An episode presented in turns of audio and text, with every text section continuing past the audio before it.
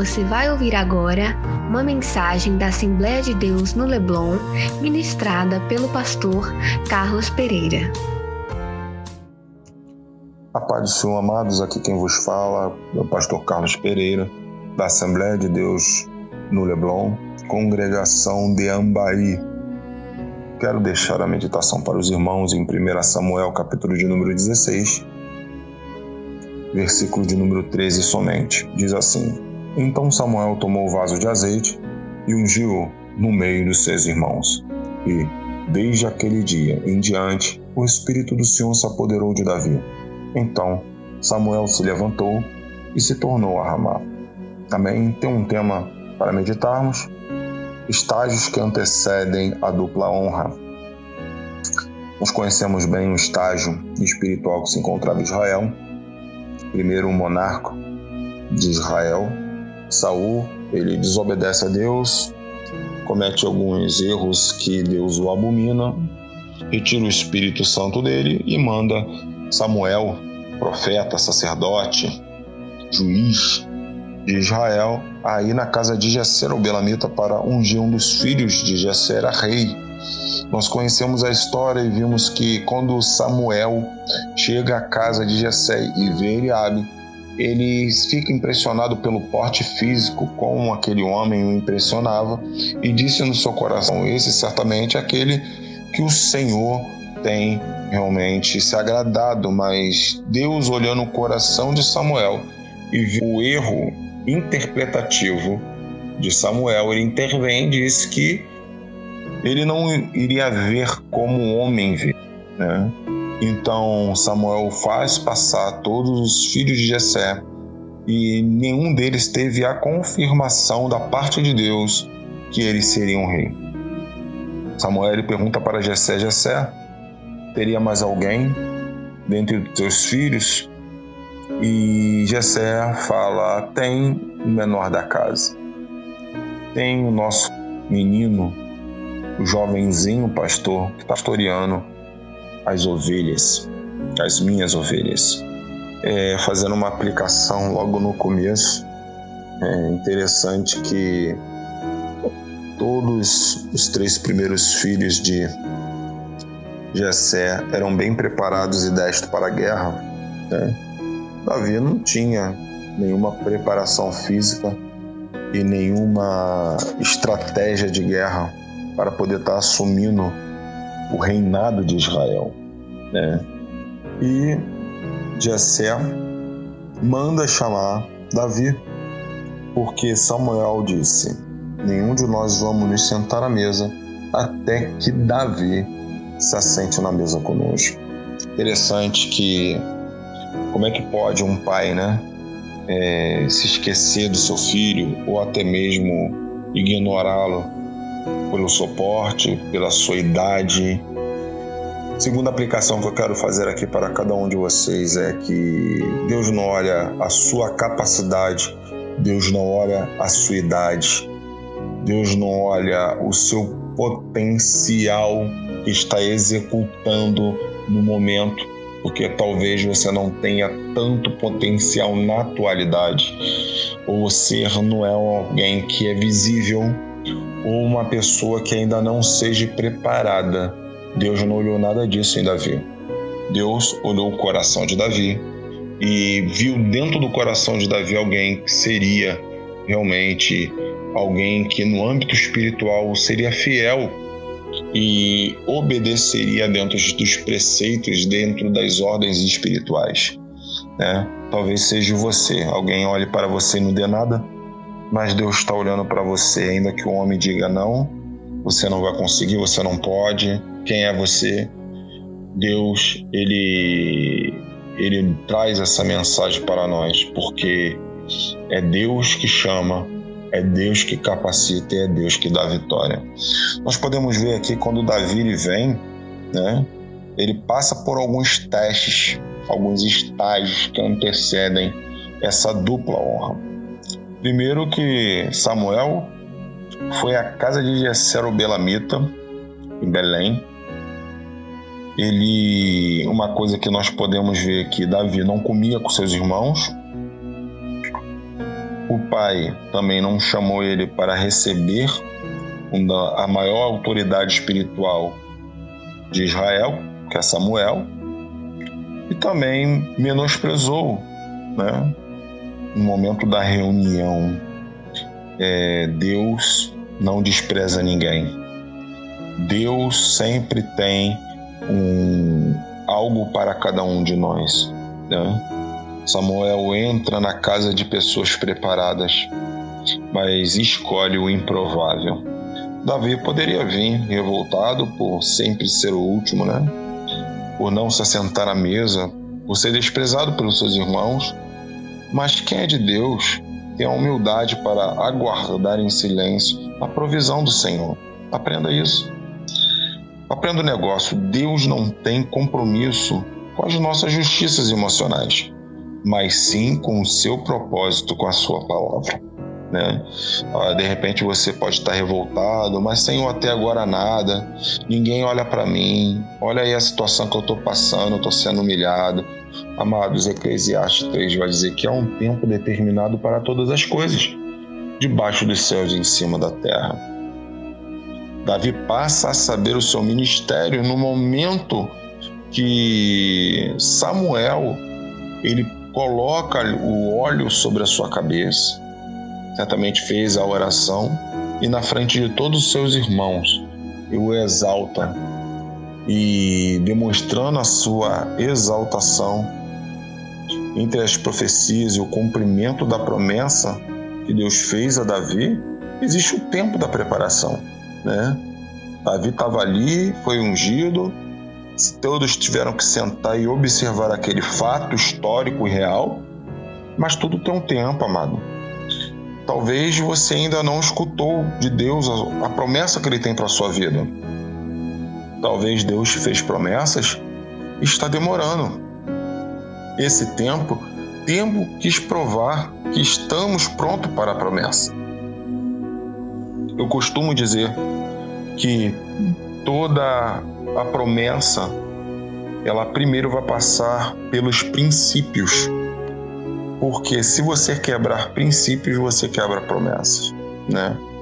E Davi aqui nós podemos ver que esperou o tempo determinado de Deus e de uma maneira paciente, educada, ainda que tivesse que voltar para cuidar das ovelhas, ainda que ele tivesse numa idade que ainda estava sendo obediente ao seu pai e servindo aos seus irmãos, Davi ele foi o maior exemplo de liderança em Israel, porque um líder ele, ele sim é um o líder, a liderança é um dom de Deus. Um homem, né, uma mulher, ela, ela, ela nasce líder. Ela não se forma líder, ela nasce líder. Só que precisa-se de aperfeiçoamento na sua liderança até chegar ao ponto de liderar né? O, o terceiro processo que ele passa é o processo da maturidade. Como cada um de nós precisamos ter maturidade para assumir ou tomar posse das promessas que Deus tem para a nossa vida. Eu lembro do testemunho de uma irmã que é, recebeu uma profecia que ela ia ganhar um carro. E passou-se três anos e ela não ganhou esse carro. Então ela foi em cima daquela pessoa que o profetizou a respeito no carro, querendo questionar e querendo dizer que a mulher não era uma mulher de Deus. Só que a mulher perguntou para ela se ela tirou a carteira de motorista. E essa mulher falou: Não, não tirei a carteira de motorista. Aí nós podemos ver que Deus também não é irresponsável. Nós recebemos uma promessa, né? Olha, Deus tem uma promessa para você pastoral. Então, o que, que você tem feito com o teu tempo? Você tem sentado e aguardado ou você tem estudado, orado, consagrado a sua vida ao Senhor? Você vê que Jesus, ele, ele não foi jejuar e orar para ele suportar as adversidades do momento, não. Ele jejuou e orou e mais à frente depois de 40 dias, o Espírito do Senhor foi conduzindo Jesus ao deserto para ser provado. A palavra tentado no grego quer dizer peirasmo, quer dizer provado, testado, né? atribulado. Então Jesus foi testado, foi provado, né? Então, se ele foi provado, é para ele ser aprovado como foi aprovado pela palavra de Deus. Então, tudo tem um tempo determinado. Aí, Deus tem um chamado comigo para ser um missionário. Você tem feito curso de espanhol, tem feito curso de inglês, você tem se preparado, lê, tem, tem lido a Bíblia e tem buscado de Deus uma boa interpretação da Bíblia para que quando você for acionado por Deus para ser enviado você esteja preparado? Então tudo tem um processo na maturidade, né? Deus chama, mas a responsabilidade da preparação vem do homem, né? Tanto que Jesus ele falou, buscar enquanto se pode achar. Ele fala para a gente crescer na graça e no conhecimento, né? Então esse esse período que você vai tendo um encontro com Deus, vai se aproximando com Deus, você vai criando uma maturidade que vem aqui através dos processos da vida, né? Davi foi desprezado em sua casa, enfrentou a solidão, sofreu perigo até de morte, né? E mesmo assim cumpriu princípios. E o maior princípio que alguém pode ter é o princípio da responsabilidade com o tempo. O tempo é divino, então precisamos é, acionar a nossa vida ao tempo de uma forma responsável. No tempo precisamos cumprir com todas as nossas responsabilidades, tanto no âmbito familiar, na igreja e no trabalho. Então todos nós precisamos medir bem o nosso tempo e não desprezar o nosso tempo. Né? Quanto mais cedo se formar um currículo com experiências, mais cedo chegará o, o trono para se assentar. Foi o que aconteceu com Davi. Né? Ele teve a responsabilidade. Depois dali que ele foi ungido, sentou na mesa, comeu seu queijinho, mas depois ele voltou para apacentar as suas ovelhas, voltou à sua vida humilde, né? Aí você vê muito obreiro, muitos irmãos que são ansiosos com as coisas, né? E querem ultrapassar o tempo, querem passar à frente da carroça, né? E nós podemos ver aqui quando o gigante filisteu né, estava afrontando dia e noite o exército de Israel, o que, que Davi foi fazer?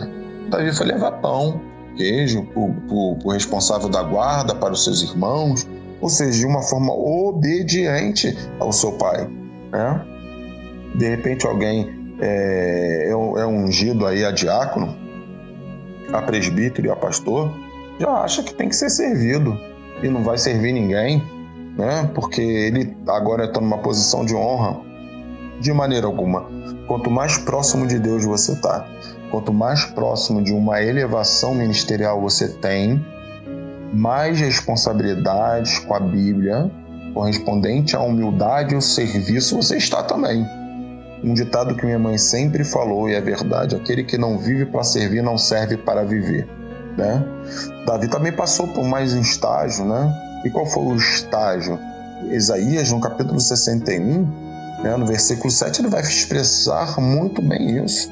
Por quê? Porque Davi foi desonrado. Davi foi humilhado pelos seus irmãos. Quando Davi chega diante né, da fronteira de onde estava se preparando uma guerra contra os filisteus, o irmão dele chegou para ele: Onde está seu, seu coração? Tu é maldoso de coração, tu é presunçoso, rapaz. Você tá, tá calculando algo ruim porque tu veio aqui só para ver a guerra, ou seja, o tempo todo você tá vendo Davi mesmo sendo ungido, mesmo Deus dando poemas para ele, mesmo ele vencendo ursos e leões, né? Ele diz que assim como eu, eu venci um urso e um leão, quer dizer, Deus deu estratégia para Davi vencer lutas que somente ele estava passando. Você vai ver no texto. Quando ele chega diante de Saul e se apresenta para a guerra, você vai ver que próprio é, Davi ele vai dizendo: Olha, eu tenho experiências. Eu posso ser jovem, eu posso ser inexperiente, eu posso até não ser um homem de guerra, mas eu tenho experiências com Deus. Tem muita gente que as pessoas olham para ela e não dá nada, né? não conseguem enxergar nada, mas tem muitas pessoas que têm experiências com Deus. Né? Então, essas pessoas que têm experiências com Deus, quando elas passam por momentos mais difíceis na vida, elas estão seguradas na rocha, porque elas estão firmadas, né? Elas estão cada vez mais é, ligadas em Deus, porque se você passa por lutas pequenas, outras maiores virão e você passa, quando vier uma luta maior, a sua fé vai ser uma fé inabalável. Né? Imagine enfrentar um urso, um leão, por ter pegado um, uma ovelha de seu pai e a responsabilidade de não danificar nenhuma ovelha, de não se perder nenhuma ovelha. Ele entregou a sua vida, ele lutou contra o leão e o urso, enquanto seus irmãos não viam, enquanto seu pai não via, enquanto ninguém via. Davi estava enfrentando lutas e só ele, Deus. E no momento de, de da declaração de fé dele, ele não atribui a ele a, a, a um porte físico e nem uma estratégia humana ele falou: Assim como Deus me livrou da mão do urso e do leão, assim o Senhor me livrará da mão desse incircunciso filisteu. E Isaías 61, 7 vai dizer: Por vossa dupla vergonha e afronta, exultarão pela sua parte, pelo que na sua terra possuirão o dobro e terão perpétua alegria. O estágio mais difícil de um escolhido de Deus, né, o estágio que nós passamos, é manter o que conquistou é mais difícil do que passado pelo processo. É verdade, tem muita gente que conquista muita coisa fácil, principalmente ministérios, né? E pessoas que são, não são forjadas no fogo já são consagradas. Diácono, prebítero, pastores, pessoas que, que né, recebem uma promoção precoce no emprego, né, sem passar por uma estrutura e uma experiência, e acaba se perdendo tudo por causa da arrogância, falta de humildade, falta de capacitação, falta de experiência. Então é necessário que nós venhamos no âmbito espiritual, temos experiências espirituais para que a gente possa provar coisas maiores. Porque Deus não dá nada aquilo que a gente não pode suportar, mas o homem, ele carrega muito peso dele mesmo fardos pesados que o próprio homem joga nas costas dos outros. E depois colocamos a culpa em Deus, né?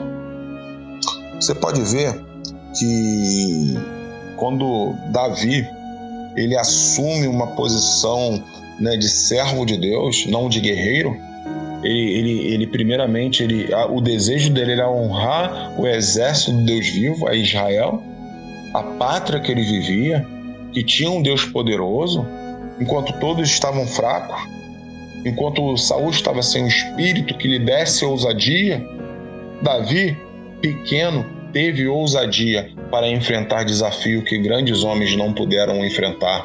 Mais uma aplicação bíblica que eu quero colocar aqui. A idade, ela não significa nada. As experiências, sim. As experiências vão te credenciar para enfrentar coisas piores que o osso e que leão, né? Então você pode ver que tem muitos que têm ter capacidade, mas não estão dispostos a enfrentar desafios, a não colocar sua cara a tapa, a não pegar responsabilidades. Tem muitos homens que, que têm uma capacidade, mas ela, eles se covardam diante da situação. Eles querem viver os seu, seus prazeres, eles querem viver de maneira é, tranquila, a própria palavra diz que aquele que quer vir após mim, negue-se a si mesmo, tome cada um a sua cruz e siga. Não tem como servir a Deus e a Baal, não tem como servir a esse mundo e ao nosso Deus. Muitos têm tropeçado e caído porque não têm tomado uma posição correta diante de Deus. E Deus manda dizer: larga tudo, vai e me segue. É difícil isso. É muito difícil. Largar tudo para servir Jesus largar tudo para servir Jesus. É necessário você largar tudo, porque senão você vai ficar sobrecarregado, vai ter um momento que você não vai conseguir nem servir você mesmo e não vai conseguir servir a Deus de uma maneira plena, e isso vai cair nas suas costas. Então não sirva a Deus e ao mundo, sirva a Jesus Cristo de Nazaré, porque ele tem vitória para a nossa vida. Você pode ver que quando Davi se apresenta diante de Saul, para se apresentar diante de Golias, o gigante filisteu que estava invicto nas suas guerras, né? Você pode ver que Davi ele não, não foi pela capacitação humana, mas assim a capacitação de Deus. E ali ele pôde enfrentar esse gigante filisteu, dar vitória para o povo de Israel. Então nós podemos ver que no momento da guerra, Deus dá vitória a Davi, porque ele se colocou na brecha, ele se colocou à disposição de enfrentar um grande desafio. Você quer ter honra? Você quer buscar a Deus de uma forma que você alcance sucesso em seu ministério? Você tem que colocar-se à disposição. Você tem que mostrar o teu talento. Você tem que mostrar o seu chamado, você tem que mostrar a sua capacitação diante dele em obras. Você tem que se apresentar diante de Deus e falar: Senhor, eis-me aqui, envia-me a mim. Então, Davi só foi honrado com a vitória sobre o gigante filisteu, porque ele se colocou à disposição para enfrentar um grande desafio. Você está disposto a enfrentar um grande desafio? Você está disposto a negar a si mesmo e carregar a sua cruz? Você está disposto a largar os seus finais de semana, aos seus shoppings, ao seu futebol, a sua manicure, a sua pedicure, ao, a, a seu, seu embelezamento no final de semana de cabelo para você estar tá evangelizando, ganhando almas para Jesus, ensinando para as crianças o caminho que ela deve andar, a pregar o evangelho a tempo e fora de tempo, a orar por o caído, orar por alguém que está fraco, orar pela sua liderança? Você está disposto a enfrentar esse tão grande gigante no âmbito espiritual para que Deus venha glorificar o nome dele na sua vida? Um estágio que nós falamos aqui a respeito do manter a posição no que foi conquistada, você vê que quando Davi ele vence e vira capitão, ele enfrenta outras guerras e vence, ao ponto das mulheres né, de Israel, em 1 Samuel 18, 7, vai dizer que quando elas estavam tangendo, né, elas respondiam uma para as outras e diziam: Saul feriu os seus milhares, porém Davi os seus dez milhares. Então o povo já olhava para Davi com uma forma de honra, enquanto seus irmãos no seu primeiro estágio olhavam com olhar de desprezo, agora as mulheres, quando estavam cozinhando, quando elas estavam tecendo, quando elas estavam costurando, quando elas estavam trabalhando, umas cantavam para as outras, diz, Saul matou milhares, mas Davi matou dez milhares. Ou seja, isso tudo, amado, não subiu ao coração de Davi. O perigo de uma honra, o perigo de você alcançar uma posição elevada diante de Deus é a soberba do coração do homem achando que o homem pode fazer alguma coisa. De maneira nenhuma. De maneira nenhuma.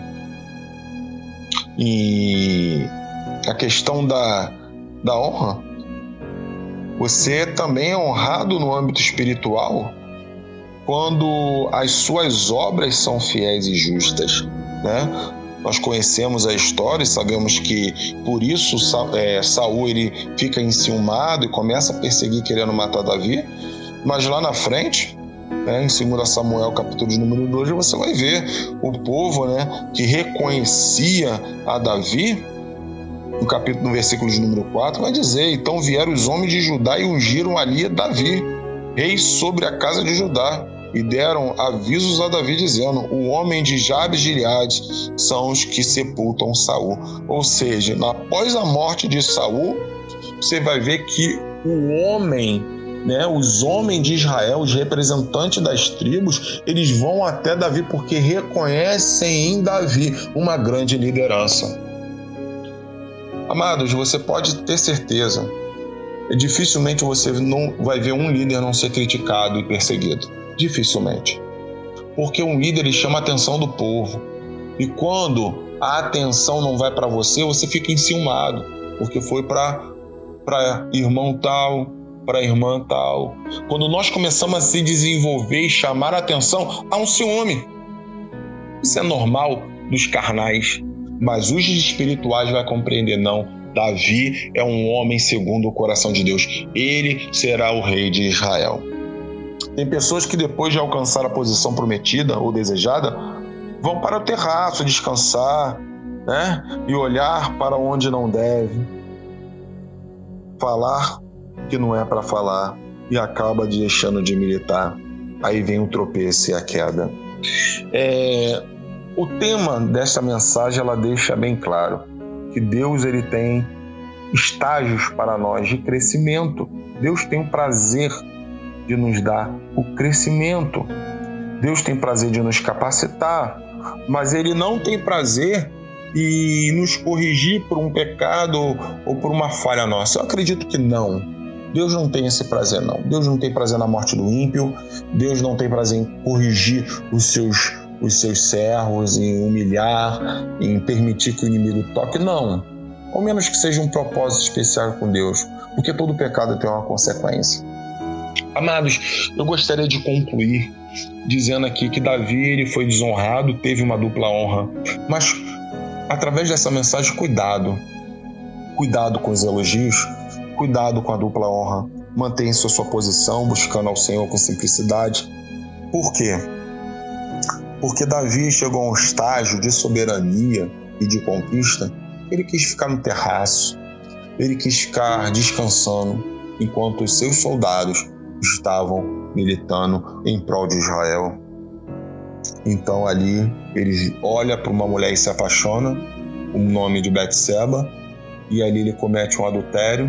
Depois do adultério, ele comete um homicídio, pois ele coloca o marido da, desta mulher à frente da guerra para morrer, e algumas coisas acontecem dá um declínio espiritual a Davi. Eu não gostaria de se estender muito, mas tudo na nossa vida tem um propósito. Até na vida de Davi teve esse propósito para quê? Para que pelas escrituras sagradas nós venhamos ter conhecimento, ser exortado e ser consolado. Deus chama, promete, revela, mas não significa nada. O que vão te credenciar para receber as promessas são as experiências e as aprovações de Deus na nossa vida, cumprir princípios. Deus não era, Davi não era perfeito, mas sabe por que Davi era um homem segundo o coração de Deus? Porque ele tinha uma direção. E Deus, sendo onisciente, sabia que independente das circunstâncias ou das situações, que ele nunca desistiria dos seus propósitos, o propósito de Deus. As suas decisões não seriam em cima das suas qualidades ou defeitos, mas em cima dos propósitos de Deus. Davi não era perfeito, mas tinha um coração quebrantado e contrito. Você vê no Salmo 51, versículo 17, ele vai dizer: o sacrifício para Deus são o espírito quebrantado e um coração quebrantado e contrito não desprezará, ó Deus. Então, dentro desse salmo, né, número 51, você vai ver a oração de Davi. E vai chegar um ponto de Davi dizer assim: Senhor, não retire de mim o seu Santo Espírito e coloque em mim um espírito inabalável. Ou seja, depois do pecado e do arrependimento, Deus traz a restauração. Talvez você, meu amado irmão, minha amada irmã, você está nessa posição. Uma vez, como Davi, em sua primeira instância, humilhado, depois foi honrado e se acostumou com as glórias e parou de militar. Está esperando acontecer. Amado, um grande líder, ele faz as coisas acontecerem. Um grande líder ele lidera, um grande líder ele leva o povo à terra prometida, um grande líder ele, ele resolve problemas, um grande líder ele compreende o estado das pessoas de repente você seja como Davi. Um dia estava lá em cima e hoje está moribundo, está triste por algumas coisas que aconteceram na sua vida. Ei, o nosso Deus é um Deus da restituição. Nosso Deus é um Deus amoroso e bondoso, misericordioso. A graça de Deus está sobre a nossa vida. Então, amados, entrega a sua vida ao Senhor hoje. Entrega seu coração ao Senhor hoje. Diga: Senhor, me perdoa joga no mar do esquecimento meus erros, meus pecados e restaura-me e traga a alegria da salvação.